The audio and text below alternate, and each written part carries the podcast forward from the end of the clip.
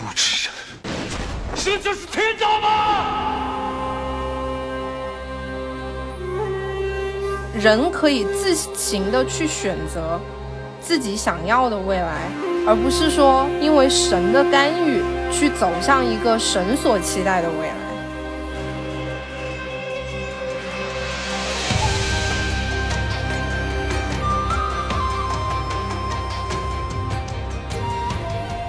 Hello，大家好，这里是武器看剧，我是你们的七姐。大家好，我是健健。大家好，我是酸奶。其实这一期呢，我们稍微有一点点小晚啊，主要是，嗯、其实这个十一的这个双节的，其实也将近要快要接近尾声了。然后最近呢，十一档突然出现了很多很多非常不错的电影，我觉得这次的双节真的是一点都不寂寞啊。本来今年春节档的很多都已经开始上了吗？都憋了太久了，我觉得真的电影业是是感觉这一次过节才感觉真的电影业复苏了的感觉。对对对，这 这几天的档期，感觉就完全是被电影所包围。对，我真的这段时间真的是为电影的票房啊什么贡献了不少自己的微薄的力量。而且电影院它也不再分隔做了，就是我对现在没有分隔了。对我觉得，嗯哎，之前分，我觉得不过深圳其实还好，深圳深圳那个呢，就是它是。两个人隔一个座，再两个人再隔一个座，这样子这还好。但是呢，你一个人去看就很孤独，就显得更孤独了。其实我倒是觉得，就是说这次反正呃，就是回家就是两天嘛，嗯，一号一号陪我妈看了个电影，二号陪我小外甥看了个电影。其实后面的时候，我又想着说是啊，我我还得再继续看，但是我的假期好像没有多少了，我 就想算了吧，那慢慢再看吧。对啊，不急于一时。这个假期，嗯，总共看了有三个电影吧，一个是我我看的是有夺冠、急先锋，然后是姜子牙，对，三部。哦，我就没看《急先锋》，那两部我都我就只看了姜子牙。那我们所以说，综合咱们三个人共同看的呢，就只有姜子牙这一部了。然后我们今天要讲的就肯定是姜子牙。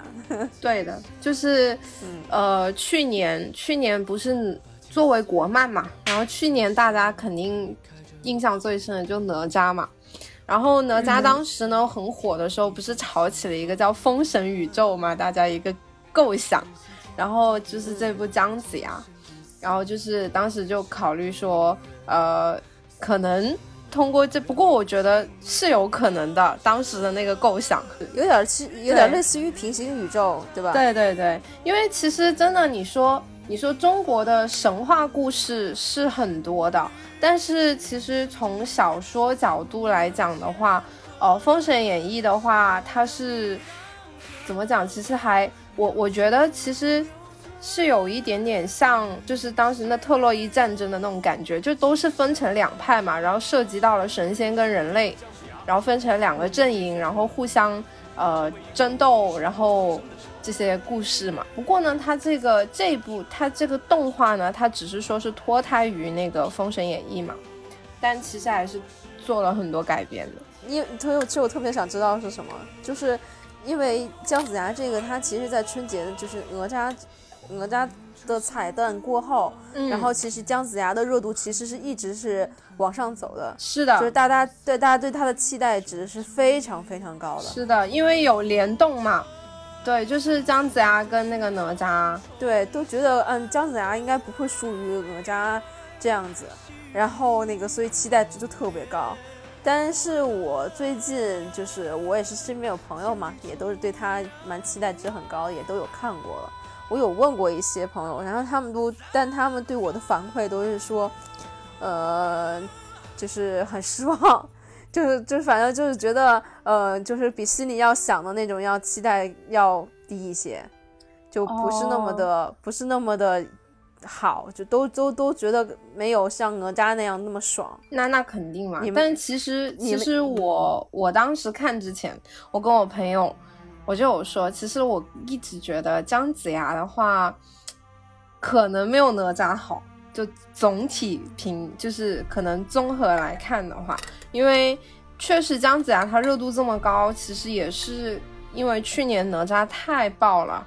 然后就给他带了很多的人气，同样呢也把他的期望值给垫高了。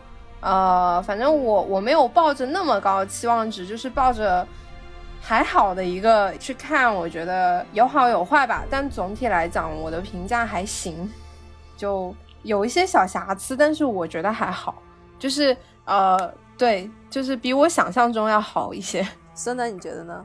我一开始的时候，我就是看那个联动，然后知道姜子牙。我当时一看那个人设，然后选的以姜子牙为主要那个人物啊，写关于姜子牙的带入的故事。我当时就想，嗯，肯定没有哪吒好看，因为本身姜子牙这个人物就是在神话传说中这个人物冲突感就不是个老头啊，对，一个老头，其实人设就很感觉很平淡，没有那种。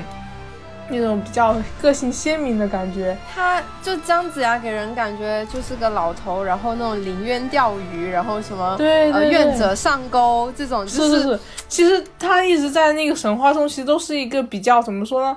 地位虽然很高，但是感觉很边缘，对，很边缘的一个人物，就是一个老人家嘛，然后一个比较睿智的老人家的感觉，就这种感觉。嗯，我当时就想，嗯。姜子牙，那估计，嗯，那个故事不知道怎么编。然后，然后后来又看，嗯，跟妲己有关。姜子牙跟苏妲己，难道要搞什么奇奇怪怪的 CP 吗？是吧？对对对，我当时就这样想的。我看那个预告，当时我就在想，我当时心里咯噔了。所以我我刚刚也说，我其实本身预期并没有太高，因为我就看预告的时候，我就在嗯，然后就是。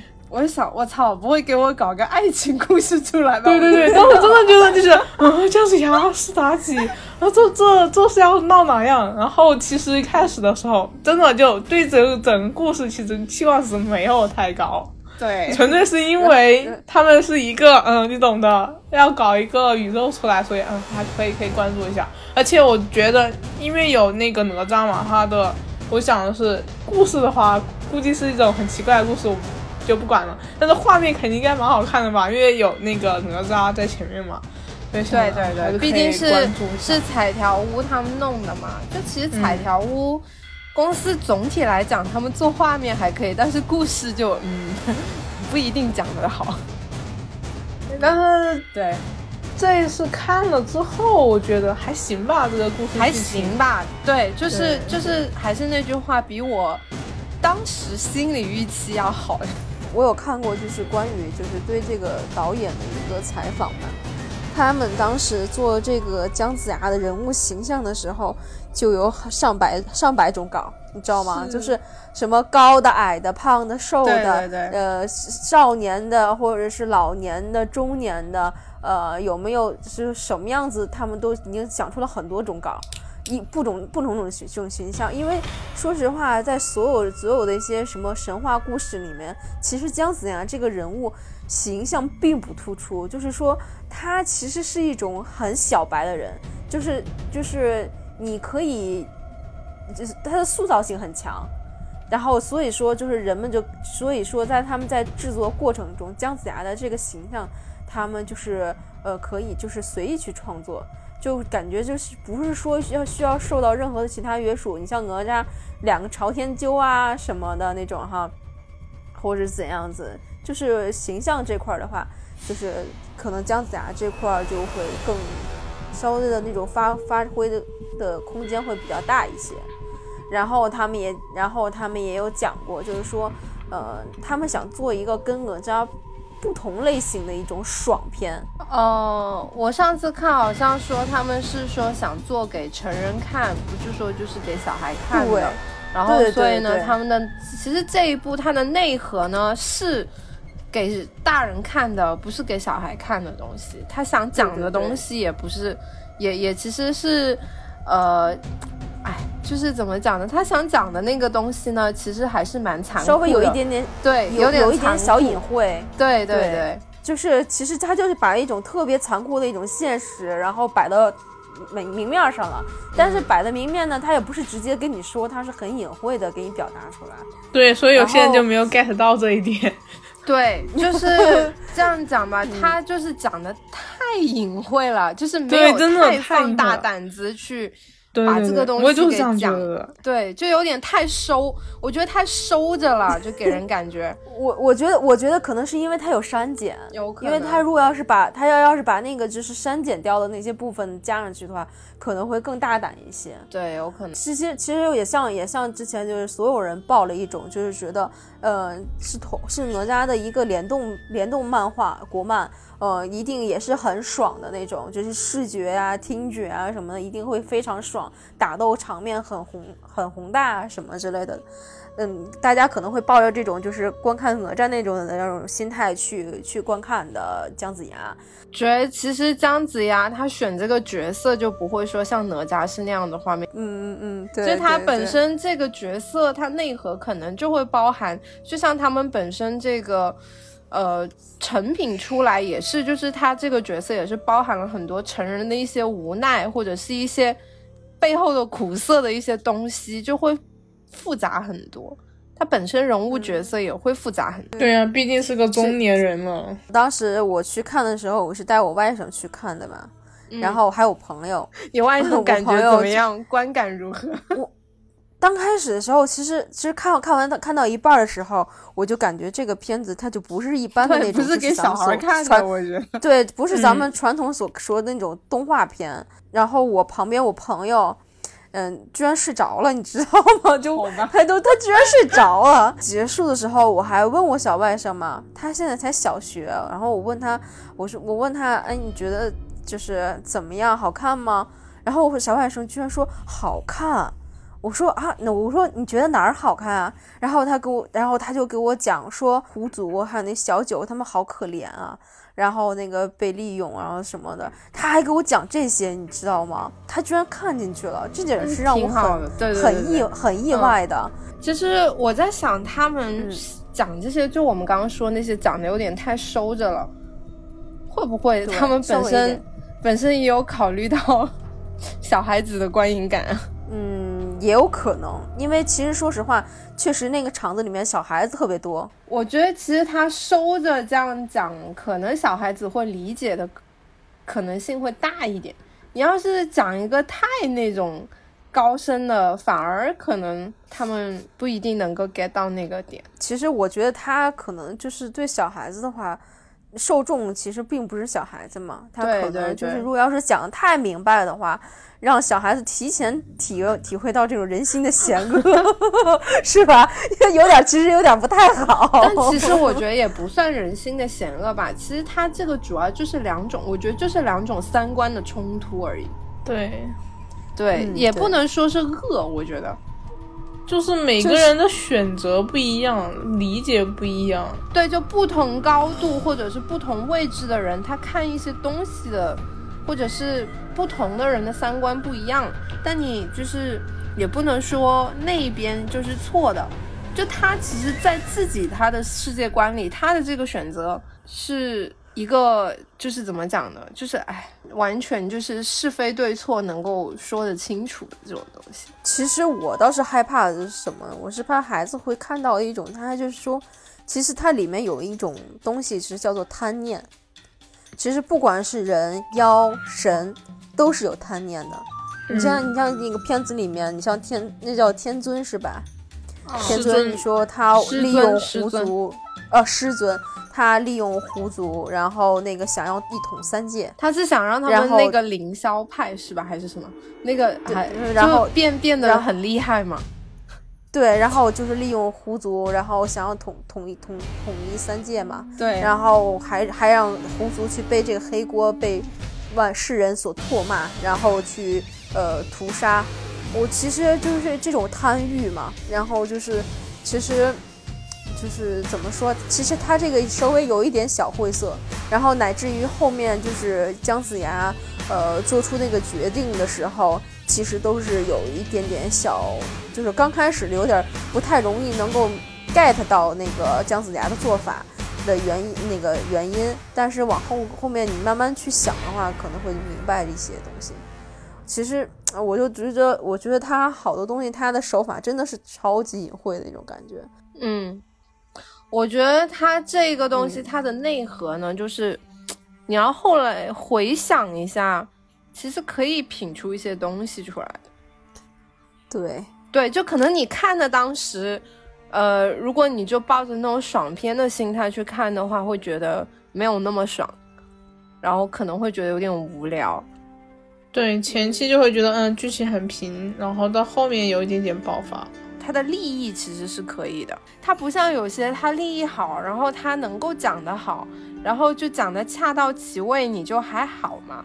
你这个玩意儿你要回来自己再回头去想，然后再慢慢琢磨。你说这个东西，但但我但总体来讲，它已经比我当初去看之前预想的那种什么给我搞个爱什么爱情故事要好多了。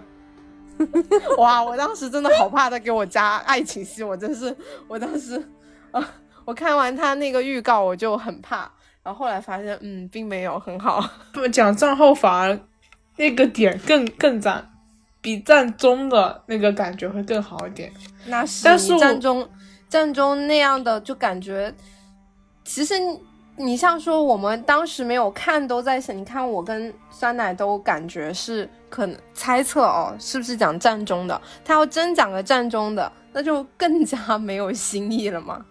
对，对啊，其实战后那个点，我觉得其实给的更好一点。对对对对，战后，因为其实说实话，任何的一个一场这种大的事件之后，然后才会开始去反思，或者说去想一些东西。所以说，我觉得他删他不应该删太多，他应该把战中就是战斗的那些。片段应该也加在里面。片段要演，就是比如像那个那个，就当时那个古风那个那个古风铃的那段，就是那种残忍嘛，就战争的残忍。他不是当时有一个那个亡灵组成的一条龙吗？对对对对啊！他只看到账号的一些怨灵，但是如果他能把之前战争过程中发生一些惨状什么的和冲突，然后再过渡到战后，我觉得这样子会更有对比。这样子就会有更多的矛盾，我觉得这样子大家能够理解。但是他一开始就已经账号就是那种平平淡淡的，反而就没有一个对比，没有一个冲突，一个一个一个对比那种情况。我觉得这个剧情上就弱了一些。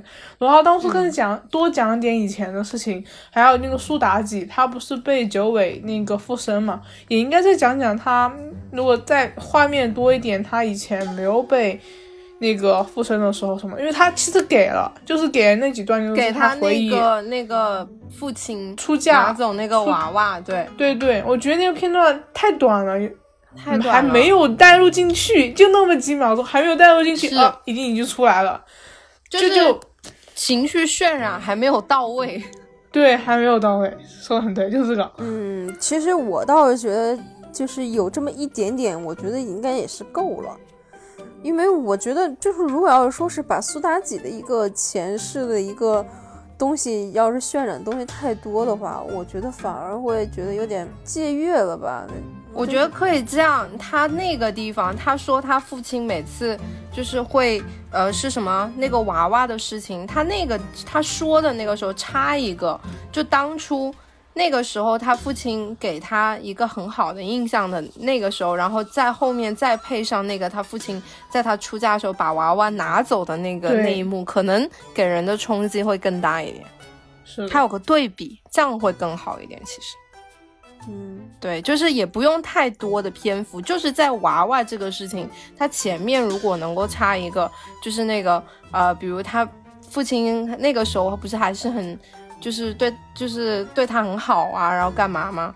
然后呢，把那个娃娃给到他，这样一个一个可能几秒的一个片段，然后再配上后面的那个快乐的时光，再配上暑假时候那种没被迫别无就是他那个娃娃被拿走以后，他那种失落感给你的这种观众的感同身受感会更深刻一点。其实讲到这里的话，我觉得就是剧情的话，咱们就不用再说些什么，我觉得咱们就可以聊聊人物了。对，嗯，可以呀。除了主，除了除了主角姜子牙，我觉得这里面还是就是咱们可以聊的一些人物的话，话题的话，其实也是还是蛮多的。比如像申公豹，申公豹这个角这一部里面的申公豹跟哪吒里面申公豹完全是两只豹子。对对对，一只哎一一只是伽罗，一不一只是加菲，一只是仙龙。对对对，都是两只都蛮可爱的性格。没那那一只呃，那个那个是傲娇鬼来的，对，傲娇，对，然后这这一只是那种憨憨，嗯，忠犬型，对对对忠犬型，对，这一只很可爱，我觉得 而且那个形象哦，就真的是像一只很肥的加菲，是的，就就很就很可爱的那种。对对，然后其实就是就是在这里面就真的感觉到是一种平行的世界，就是就是当时还我还纳闷了，我说在想其实我有在想为什么那个没有还会有继续沿用，申公豹是吗？因为我当时看到申公豹出来，我还在想啊，嗯，他如果是按《封神演义》那个 那一套剧情来，申公豹不是应该是坏的那边，应该已经凉凉了，为什么还会有申公豹？其实我我我想的是，我还一会以为他会沿用就是哪吒里面那个形象，哦，就是沿用那个腹黑鬼。对对对，其实如果要是那样子的话，也其实也蛮可爱的。因为原本在哪吒里面的申公豹那个形象，其实就是有一点点小小的腹黑，然后，然后，然后，但是有一点点小可爱的那种。但是你没发现设定不一样了吗？他这边的申公豹，他是属于他们那个什么那个门派的，然后，嗯但是呢，那边的申公豹是直接是元始天尊的徒弟，那辈分不一样了。呃，其实就阶段不一样，就是阶段不一样了。不，有可能他们这个世界里有两只豹子都叫申公豹，就跟就跟他们他们不是有一些那种什么什么，之前也有啊，就是有一些什么呃那种勇士，然后都叫一个名字是一样的吧？可能他们豹子族也是这样子，也有有可能。然后这边就是这这个憨憨的申公豹。也许，也许，也许，也许是多少年之后，然后憨憨的申公然后豹，然后就是他变变瘦了呢。不不，也可能是这样啊，就是他们他们那个豹子豹子那一族，然后呢，比如说要得夺得一个什么东西，然后就会升仙，然后呢，这种呢就叫申公豹。申公豹就变成一个代号了，是吗？对呀、有可能啊。你脑洞其实后面就是，其实后面就是申公豹在挡那个九尾的时候，哦，那个地方我、就是我我是真的以为他凉了，但是后面我估计是九尾放过他了。嗯，对，有可能就只是把他打伤了，他晕过去了那个地方我还是觉得九尾其实其实九尾他做那些事情就只是想揭穿揭穿那个师尊的面目，就是你们所谓的正道，你们所谓的正义，到底是背后是什么东西？他是想揭穿的，所以其实我觉得他没有杀申公豹，可能也是因为申公豹他那么做，他是想保护小九，也算是要帮小九嘛。那其实这不属于是九尾的对立面啊，嗯，对啊，其实不属于九尾的对立面，所以我觉得可能最后九尾没有杀他吧。其实九尾是可以杀他的，完全可以杀他的，就是这样也可以看出来，其实就是九尾本性可能并没有那么坏，他只是贪欲重了点。然后被利用了，然后就对愤怒了。然后但其实他本身可能并不是十恶不赦的一个一个妖怪，但就是因为他他的他的贪欲，对然后他的贪欲导致了这。些东西。我是觉得，其实九尾的愤怒也可以理解吧，这种东西，因为毕竟，毕竟你看后面最可笑的是，连纣王这种荒淫无度的都能够封一个小神。对他们狐族元神，我也是醉了。对呀、他们狐族得到了什么？你知道他的姻缘姻缘神牵的那两个人，还是啊记，得吗？那两个那两个妖吧，那个是应该是都是嗯雄性的。不一妖一妖一人，好像是，还是人妖恋呢？他因为他他的爱妃是妖吧？就你没嗯发现纣王他一直就是，其实我觉得他对于爱妃的执念也不过是他对以前以前自己的地位还有自己的房，就是那种那种生活的执念，也不就是对爱妃有执念好吗？反正这个东西也是一个，就是哎，就是好，我们不聊 剧情，聊人物，嗯，然后然后，然后我觉得还有一个就是应该大家会都比较喜欢的一个，四不像吗？对呀，对，超可真爱！的没有人不喜欢的，超可爱。我真的当时四不像出来的时候，我就跟我朋友说，完了，胡巴的地位不保了。我说，我说比胡巴可爱多了，好吗？对，我说，我说这玩意儿觉得他比比胡巴胡巴可可爱多了，太可爱了。然后就是他们，我上一次看到一个评论，就说四不像就是集什么。呃，吃货，然后粘人精，还有醋王为一体，对对对对，真的好醋啊，又粘人又醋。是的，然后还吃还爱吃，嗯嗯，笑死了，就很可爱啊！就是你没发现他真的那里面，就是其实我觉得彩条这一这一部吧，我对他的整体画面啊、特效我还是挺满意的，就是尤其是四不像它的神态，还有很多方面，我觉得做的挺好的。四不像跟那个跟那个玄鸟这两个，他们每次出场的特效，我都觉得做的特别好。嗯，后来他变成那个原始的样对，原生那个啊、我当时看他死的时候，我好生气，不是好生气，我好伤心，真的很伤心那一段。哎、我觉得太可，其实那个时候，啊，他真的就是拼死去把他们救出来的。嗯，因为其实按理说，当时不是呃那个申公豹看到看到四不四不像，那个时候不就说，其实那个时候本身姜子牙他被贬到北海之后呢，他的神力是已经慢慢在衰退了，所以说也不足以维系像像那个四不像他也没有再得到那个神力的那种支持，所以他就只能变成那个小小只的样子嘛。按理说，我觉得他应该是不不会变成原生的，所以他那个时候变成原生，我当时就觉得啊，他可能要 不行了，就是最后的那种感觉，就是拼死然后把他们要给救走了嘛。嗯，哎，反正我觉得四不像真的太可爱了，但是我觉得他转他后面转世的那个是什么东西？好胖，好小狗，小肥狗它真的变成狗了 天哪，啊，好肥啊！它变胖了。人家小奶狗是这样的。不，它没有那么可爱了。我很喜欢它四不像的时候，太可爱了，真的太可爱了。其实就是在姜子牙这里面，四不像呢，就是我感觉就是融合了很多种宠物的那种特征特性，有猫有狗，然后嗯对，就很嗯傲娇的那种猫，然后但是又像狗狗那样那样忠诚，然后但是又很像小兔子那样的特别呆萌，然后但是也有一点点那种小狐狸的那种机机敏，就觉得哎真的是很可爱。然后而且它那个就是它在和小九之间的那些互动的时候，你就觉得它那种。唉，怎么说呢？就是忍不住的想要把他抱到怀里面，好好的那种想去揉捏的那种感觉对对，真的好想去 ra 它。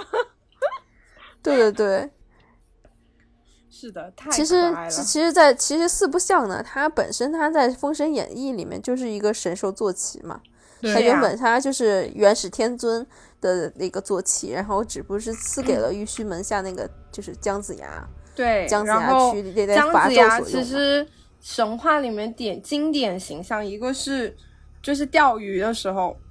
愿者上钩嘛，然后还有一个嗯就是骑着四不像拿着个大神鞭那种感觉，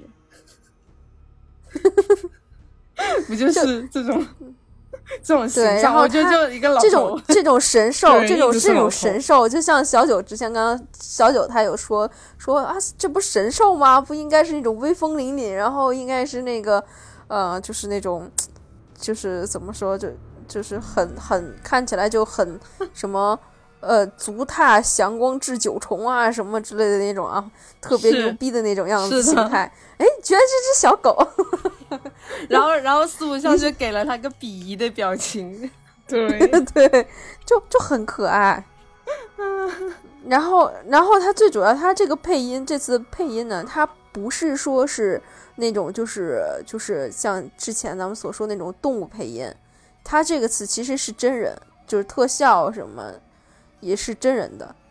然后嗯。就就觉得他，我觉得这次导演就是对四不像这个形象的话，其实其实也是加入了一些就是很多的一个那种想法，就是很真的很不一样，就是真的太可爱了，太可爱了，我觉得真的真的是可爱到爆炸，嗯，太可爱了。哎，我天呐，真的，哎，我的，我觉得就是四不像，我觉得真的是，就是它就是像是一种粘合剂，就是在一个很沉重的一个点里面，但是它能够以那种俏皮的那种形象，然后把这个东西就是变得，嗯，就是把东西把这个很紧张的一个氛围给变柔了。对，就是经常他跟那个小九那种互动嘛，就会让人会心一笑那种感觉。嗯哼，就是太可爱了，他们两个。就其实本身我觉得小九的性格也是那种感觉有点像没长大的孩子，然后 因为这件事情要被迫要去学会独立呀那种感觉。其实实际上他内心还是、还是很渴望这种，就是被照顾或者就其实我觉得他跟姜子牙在一起，我就说幸好没给我加爱情故事，因为我觉得小九跟姜子牙在一起像父女。对，就很老父亲啊，姜子牙一直很老父亲，就是老父亲的爱，然后这种感觉吧。我天，太可怕了！你发现姜子牙对那个四不像和对那个那个小九都是一种老父亲的爱吗？是啊，就是老父亲的爱。所以说，所以说为什么四不像会产生是会出现醋王体质？因为跟他争宠的来了呀。嗯。就是他们，其实，在我觉得，在感觉在姜子牙的眼里，他们两个是差不多的，就是都是那种，嗯，要被投喂，然后要被照顾的那种角色，照顾的那种宝宝，就那种，对，就是同性，就是同类型的相斥嘛，就是，嗯，是的，所以，呃，然后还有就是这里面那个，就是刚刚重要就是。小九对小九，你们感觉？我觉得小九很可爱，也很可爱。但是我也觉得小九的话，也挺可怜的。他真的很惨，就因为这些事情。对啊，本来就只是一个普通的女孩子，后来又被要嫁给纣王，然后就被一个妖给附身了，然后还被绑在一起，什么都不知道就要被人杀掉。然后后面他不是脱离出来了，然后又被那些猎狐的人给那个什么嘛？其实他总体他都是很善良。你看那个时候他还把他吃捡到的吃的要给那个小孩，但只是说被被那个小孩的他们那些可能是村里面人吧，然后就在那追杀，好惨。嗯，对啊，嗯，其实挺不容易的，我觉得小九。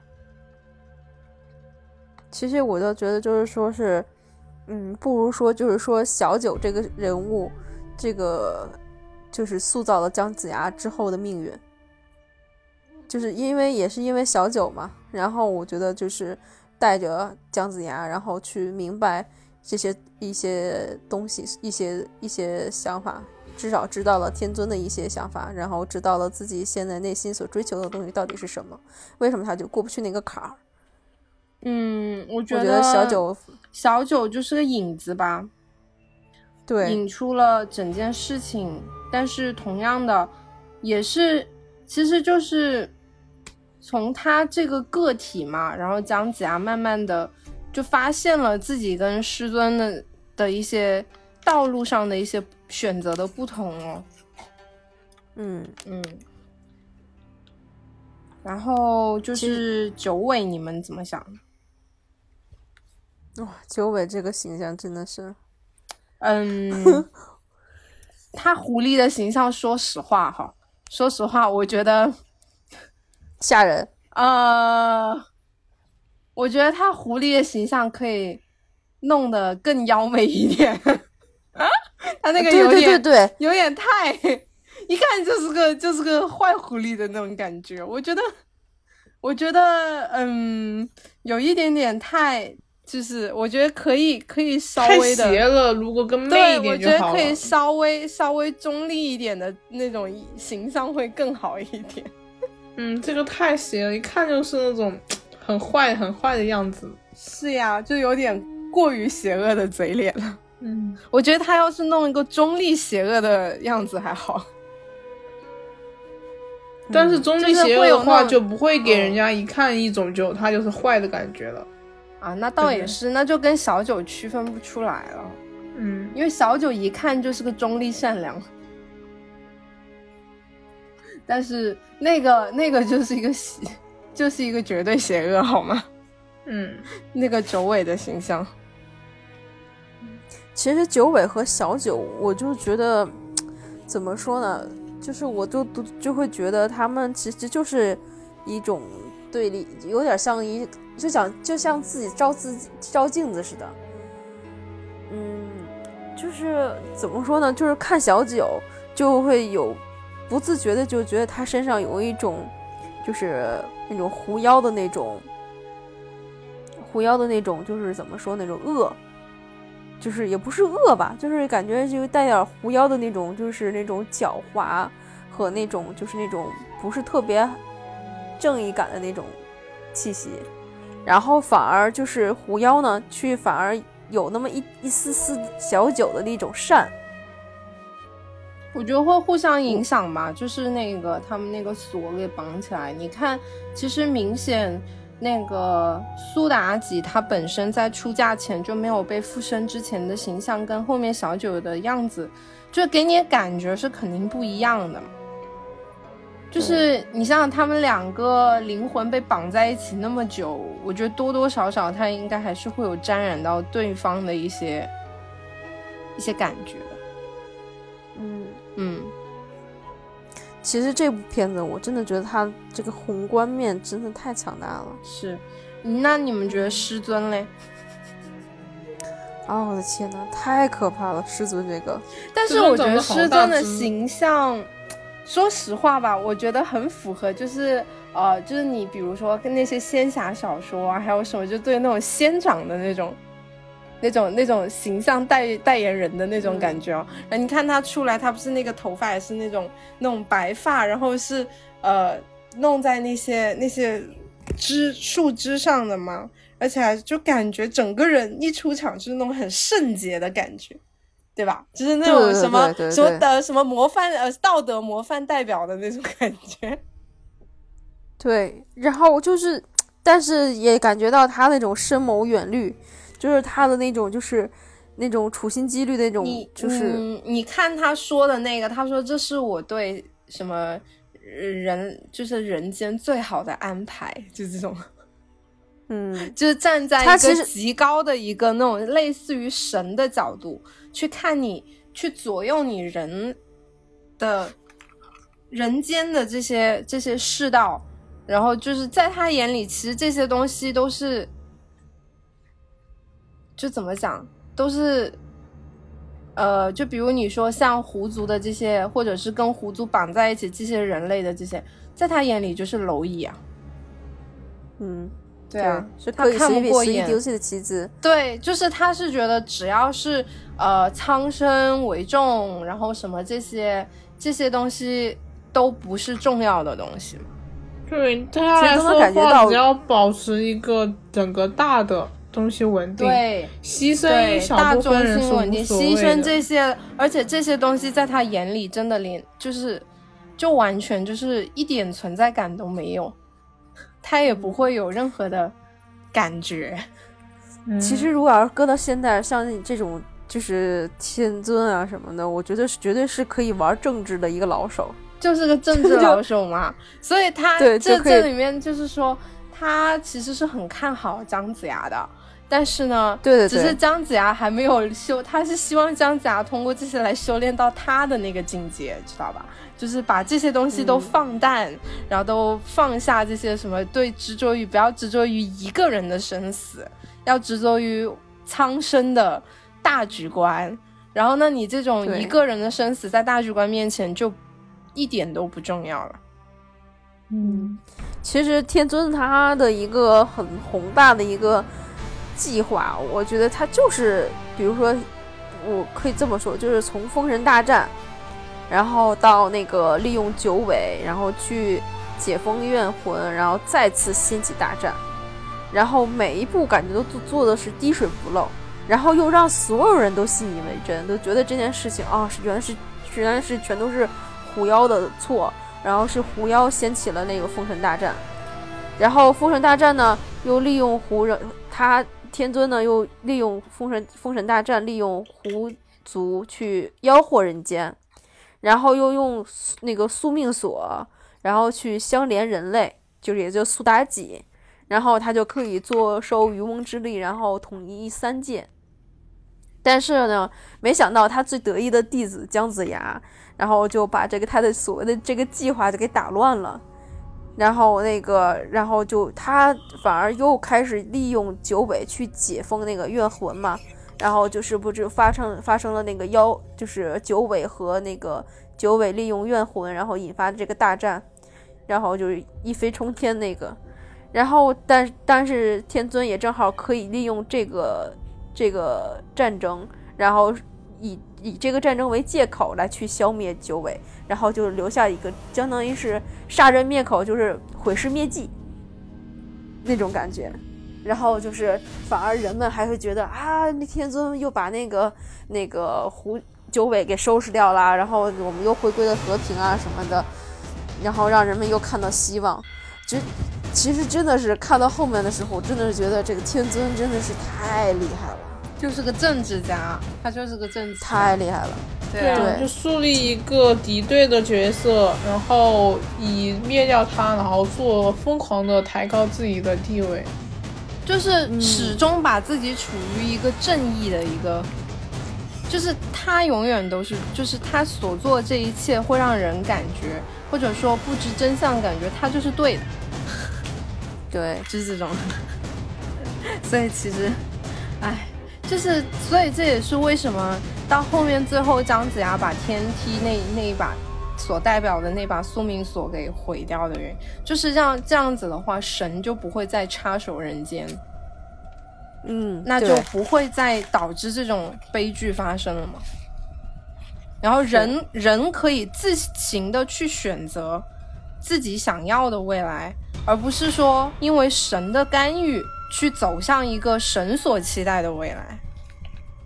嗯，对啊。其实他这个他这个后面的结局就稍微跟哪吒有一点相互相后的一个呼应了，就是那种就是有一种哪吒的话是那种我命由我不由天嘛。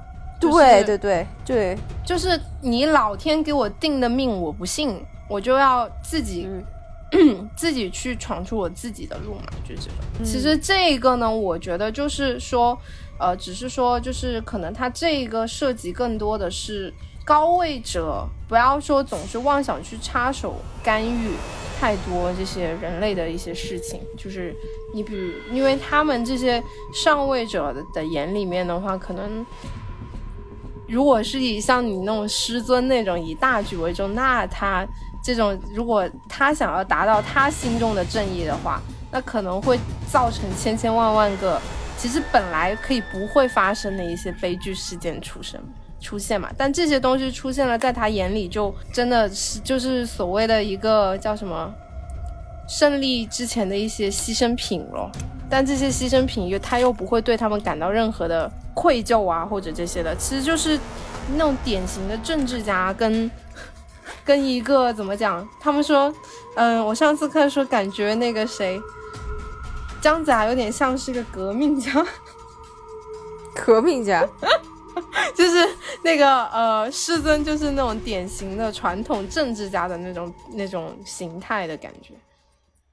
然后，但姜子牙就是相对来说的话，他是更关注。个体啊，更关注这些的那种革命家的感觉，就是要推翻你这种原本的这种所谓的一些天道正义的这种理理念的这种人。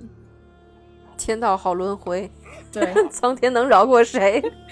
你不觉得他最后那个彩蛋那个地方也是吗？说元始天尊说什么祖师爷罩着姜子牙，然后说他师尊也被师祖，对对师祖什么？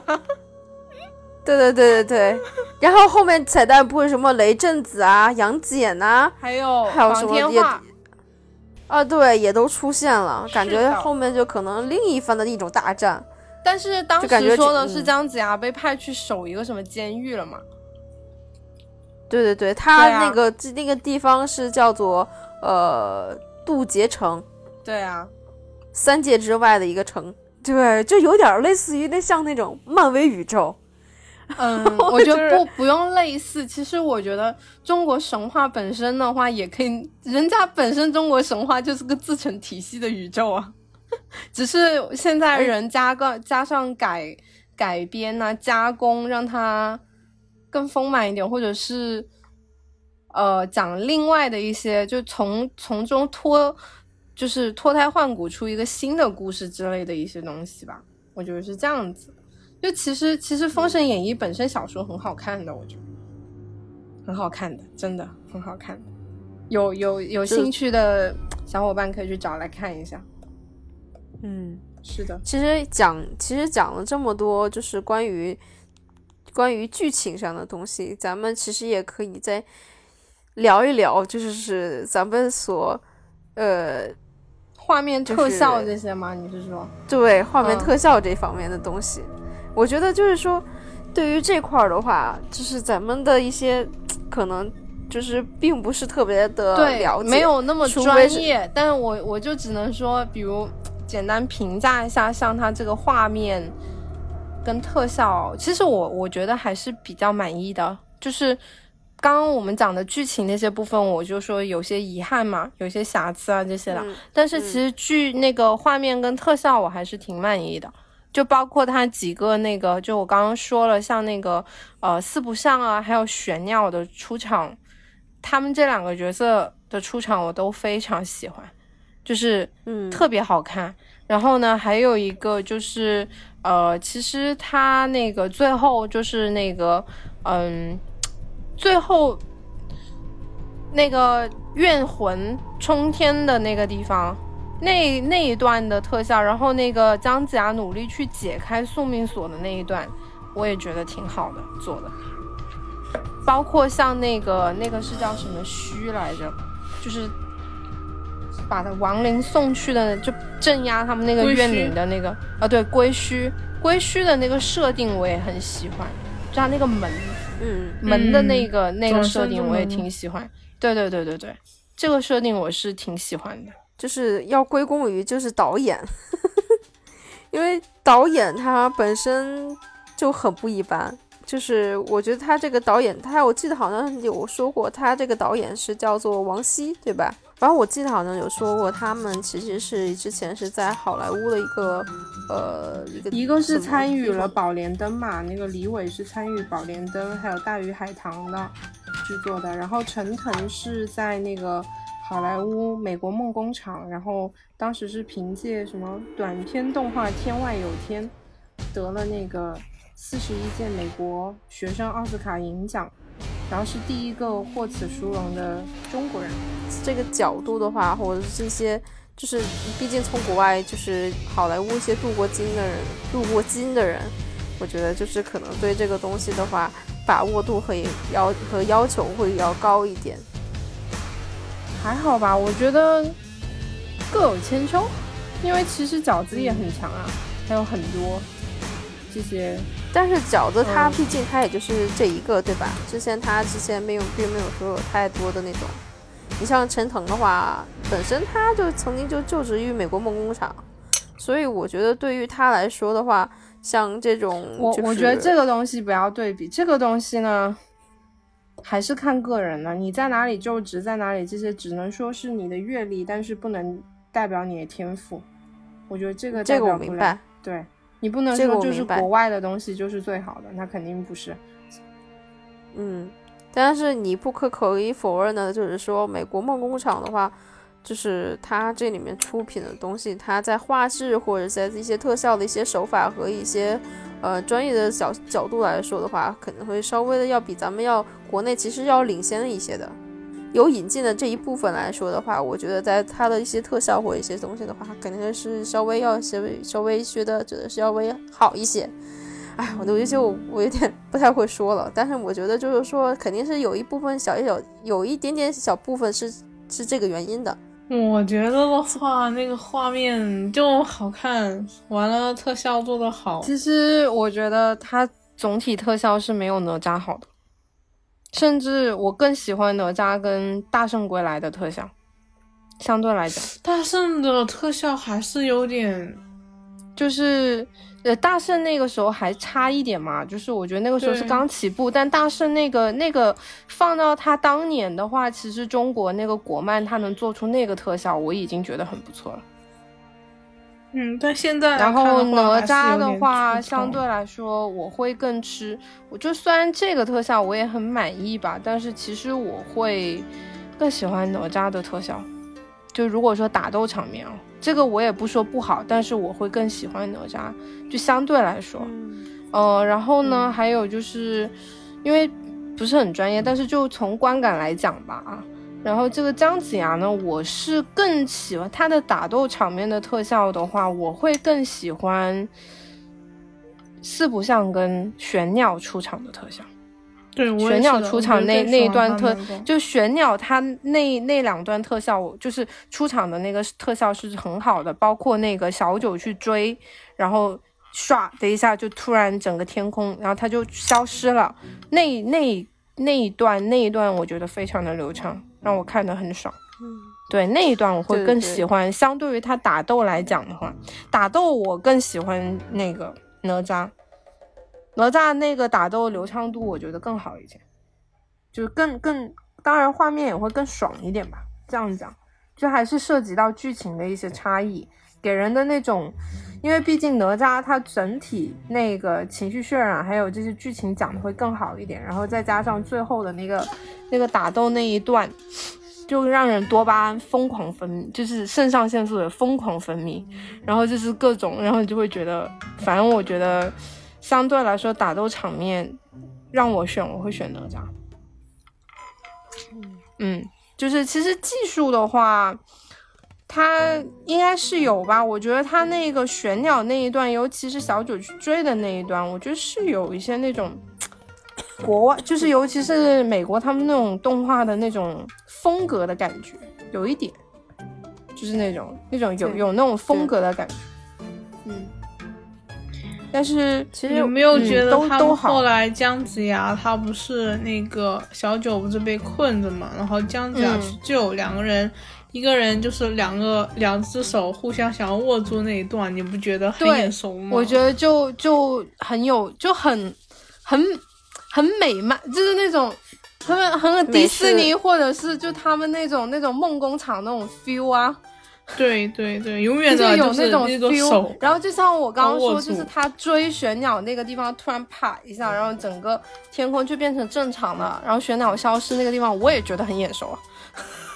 对对对，稍微就有一点我感觉那点小感觉子，就很很很很很很他们那那种那种很似曾相识，有种熟对对悉感。对。对，但是就是他 做的确实不错，嗯，对，做的其实就像刚刚我说，其实那种对比呢，这种就他们风格不一样，而且其实都好，但是呢，呃，就也就是相对来说的话，还是那句话，其实这个所有的画面还有这些，还是跟剧情要相勾连嘛。所以为什么像这一部有很多人，有些路人基本上观感可能会觉得那么失望，也是这个原因。其实它画面还有特效，我觉得并不是说很差或者干嘛的，其实还是不错的。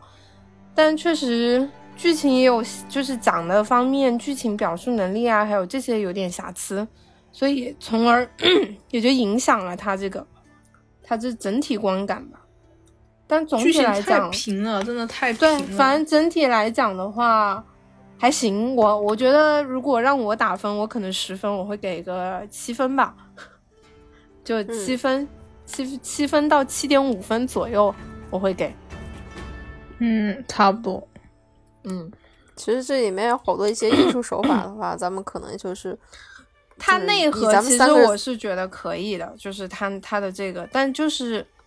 呃，你说技术手法，那就 不专业不讲这种东西。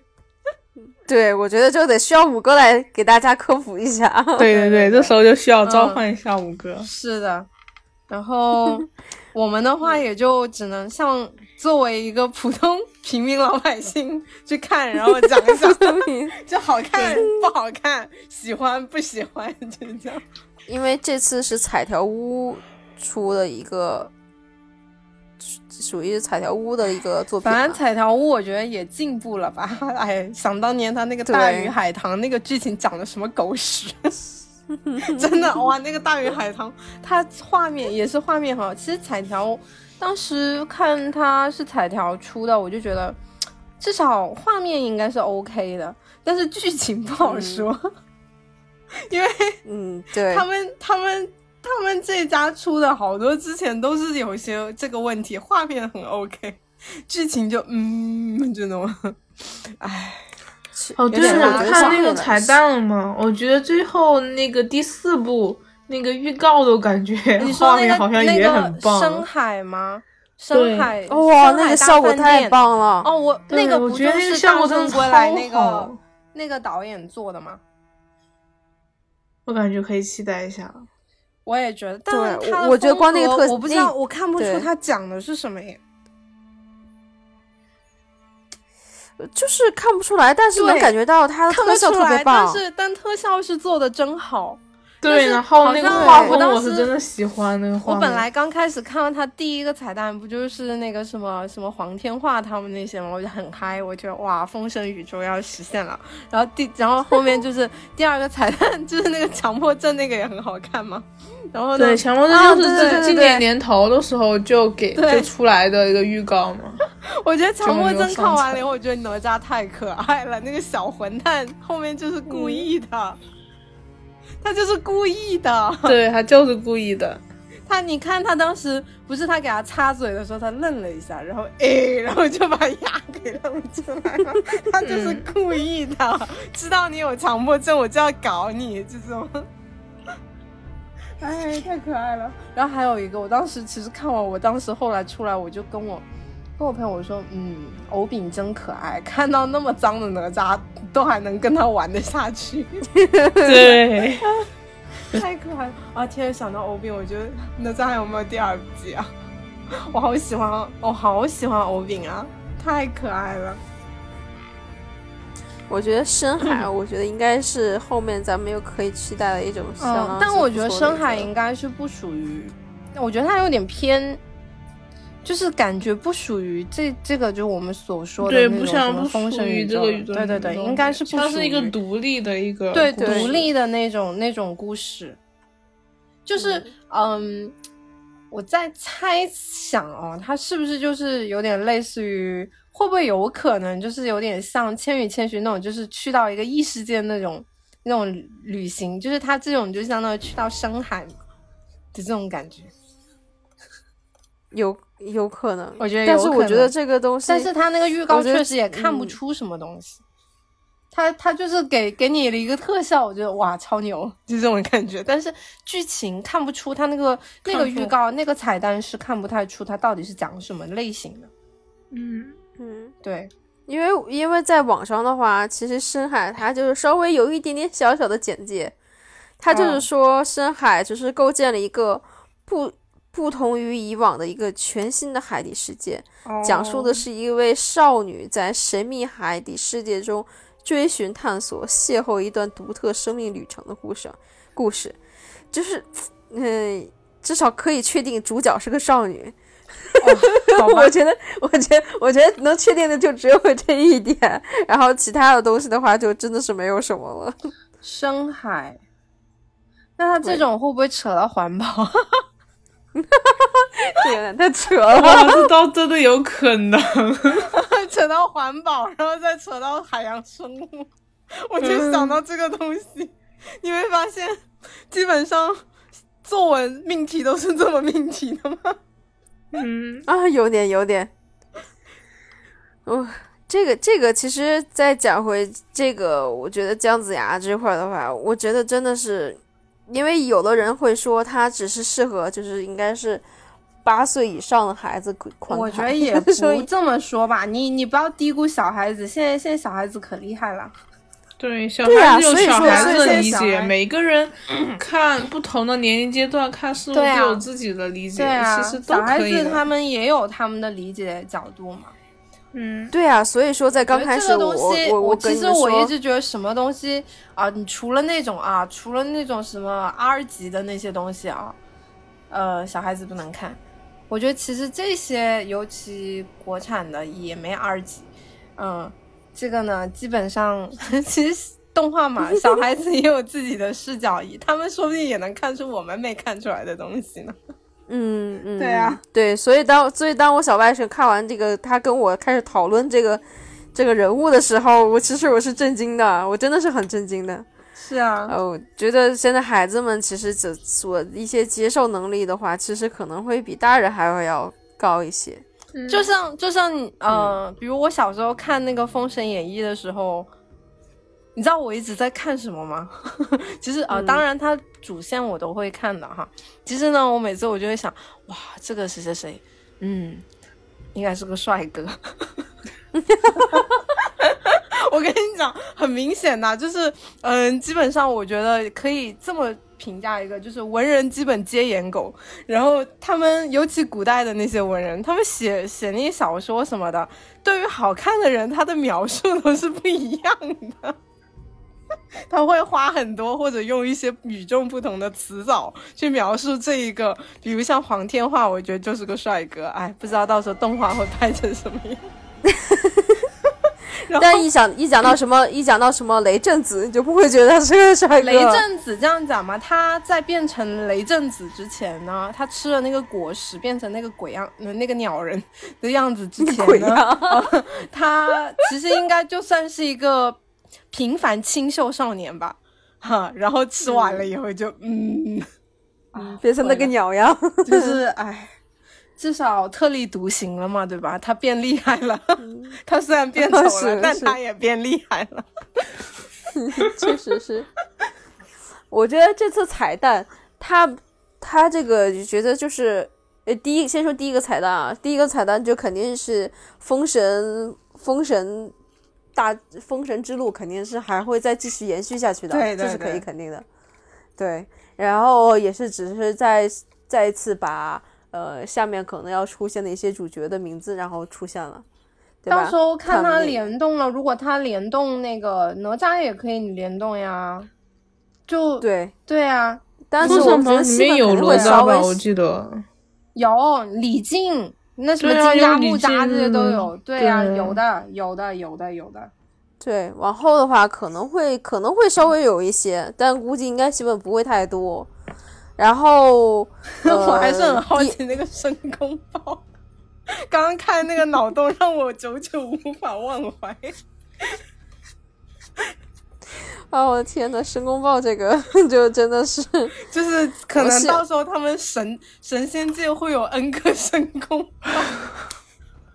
哎，我其实我挺期待太乙真人的，就可能他们这个申公豹就跟那些什么火影里面那些影一样，你是一代目，我是二代目，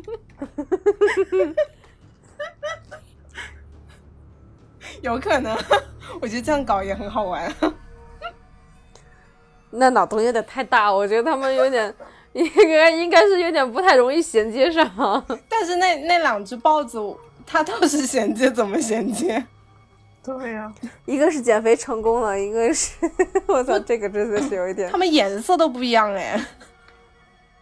嗯，我觉得他这个东西，我觉得还是很。哎，真的，其实蛮蛮期待后面的，就是也不，我觉得后面的我不管不管是像不像哪吒一样那种就是视觉啊听觉那种爽片，还是说像姜子牙这种就是异于市场那种这种爽片，对，反正现在就是希望国漫吧，国漫其实我觉得这几年真的在慢慢变好了，然后就以后呢肯定也可以有更多的优秀作品出来，我觉得也不要就是其实。这几年我也开始慢慢接触，就是关注，因为国漫做的越来越好嘛，也会去关注了。然后呢，就觉得有一些吧，虽然现在现在还是很艰难，像他们之前不是哪吒做的时候有多艰难，那是有多难啊，才能够做出来。然后，所以呢，希望整体的一个行业，包括还有这整体环境会变得更好吧。嗯，其实真的，我觉得国漫真的还是我我期待值也是蛮高的，基本上很多不错的，我还是愿意去支持的。对，对啊，真的是，其实就是说现在不管是一些古风文化呀，还是什么的，其实在慢慢的也在渗透。不管是现代的、古风的这种东西，其实就是在漫画这块的话，我觉得国人对他的关注度真的是越来越高了。你像以前而且，而且，其实我一直觉得中国中国人的创创造力，中国人从来不缺乏创造力。对，就只不过是有一些禁禁锢，然后所以大家就可能就是看不到对啊，就是其实中国中国都 很多很多，就是个宝库。然后呢，你随便拎一个出来，然后呃，就是只要你就是这样说吧，就是其实点子就是它这种文化背景给你的东西是很多的。然后呢，不是说随便吧，就是你能找到一个好的切合一个切入点，然后呢，呃，这些就是去，比如说改编啊，或者是从中去脱胎出一个新的故事啊，这些东西都是挺好的。就反正我现在就觉得原创吧，希望能越来越好吧。原创的风气，那种就之前不是也有很多一些抄袭啊什么，因为确实抄袭成本太低了嘛，这种就不好。希望以后能越来越好的。说实话，他们的他的画面做的已经算是国内很顶尖的了。我觉得剧情稍微没有那么那么的好，还是可以接受的。其实，嗯，那今天就先讲到这里吧。嗯然后今年的双节十十一，我觉得片子这么多，也不仅局限于姜子牙。我觉得大家也可以多多去票房，然后呃多多多多多去电影院，然后呃然后那个一起去看一些呃不一样的一些东西，然后弥补一下咱们今年所遗失的那些所谓的那些遗憾吧，没有看到的遗憾。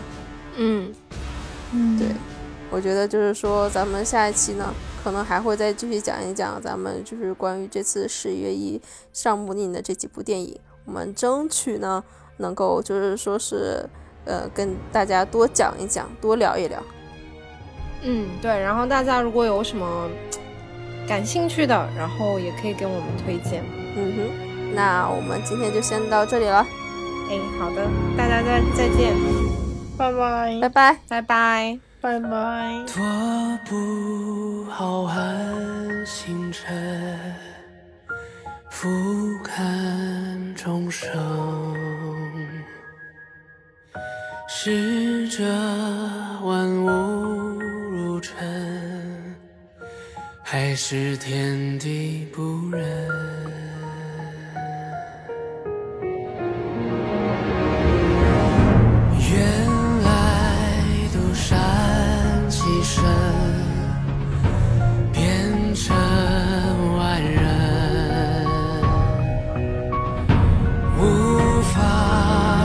手